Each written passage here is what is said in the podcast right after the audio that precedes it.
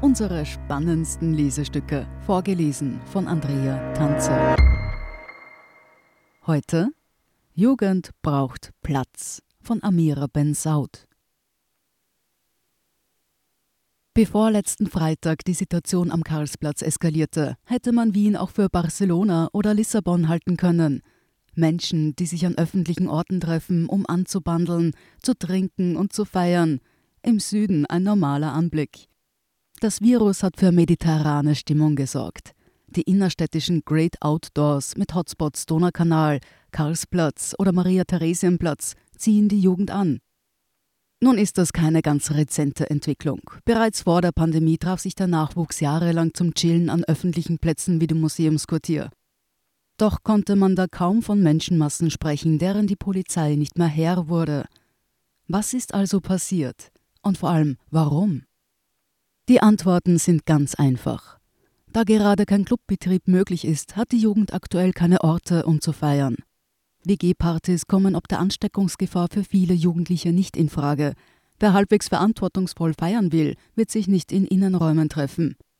Dass es also in Ermangelung der Nacht-U-Bahn an zentral gelegenen Frischluftorten zu Ansammlungen kommt, ist nur logisch und spätestens seit dem ersten Pandemiesommer gut dokumentiert. Man kann die jungen Menschen nun als böllerwerfende Gefährder abstempeln. Man kann aber auch die Frage stellen, warum es für eine Gruppe in der Bevölkerung, die seit März 2019 ihrer gewohnten sozialen Räume beraubt ist, kaum Angebot gibt und warum es auch so schwer ist, dass sie sich dieses Angebot selbst schafft. Grundsätzlich gibt es zwei Möglichkeiten in Wien im öffentlichen Raum legal zu raven.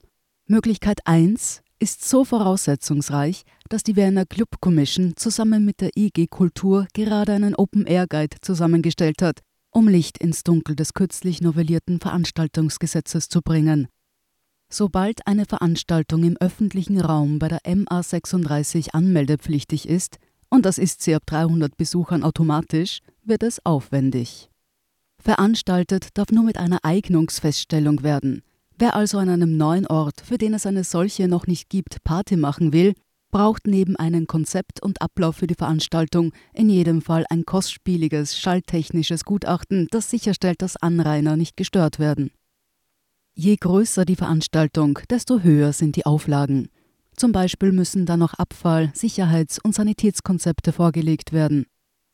Wer bis zu 5000 Gäste erwartet, muss spätestens einen Monat vor der geplanten Veranstaltung einreichen, wobei viele Veranstalter das bereits viel früher tun, um sicherzustellen, dass sie überhaupt eine Genehmigung erhalten. Würde ich etwas im August draußen veranstalten wollen, hätte ich gestern mit der Planung anfangen müssen, erzählt ein Veranstalter. Dem Gesetz sind Wetter und Spontanität herzlich egal. Am Wochenende einen Rave für 2000 Leute im öffentlichen Raum schmeißen, das wird eher nichts werden.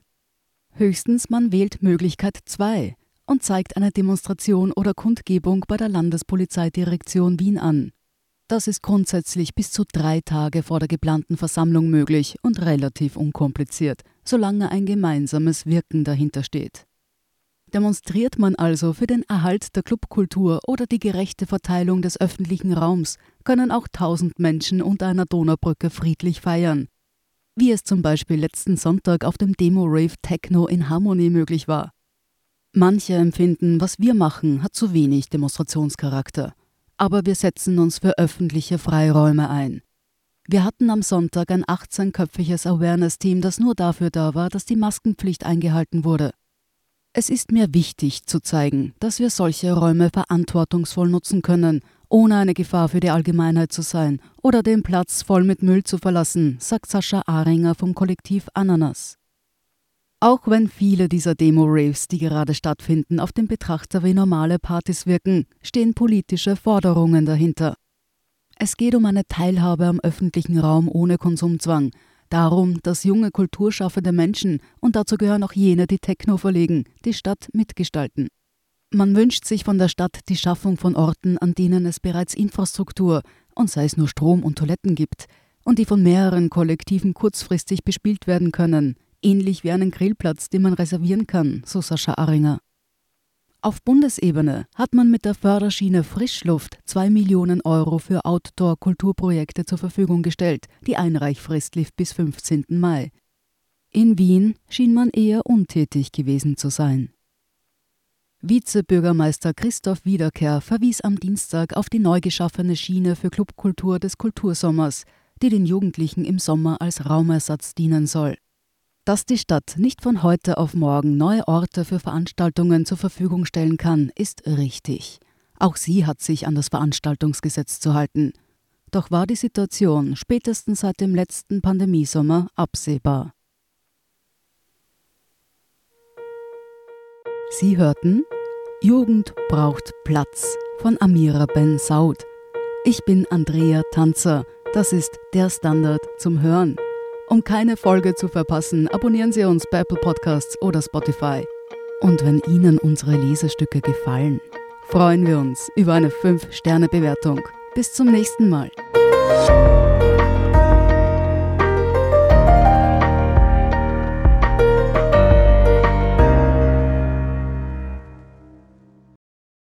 Guten Tag, mein Name ist Oskar Bonner. Wenn man in stürmischen Zeiten ein wenig ins Wanken gerät, den eigenen Weg aus den Augen und die Orientierung verliert, dann ist es sehr hilfreich, wenn man etwas hat, woran man sich anhalten kann. Der Standard, der Haltung gewidmet. Jetzt gratis testen auf Abo der Standard.at.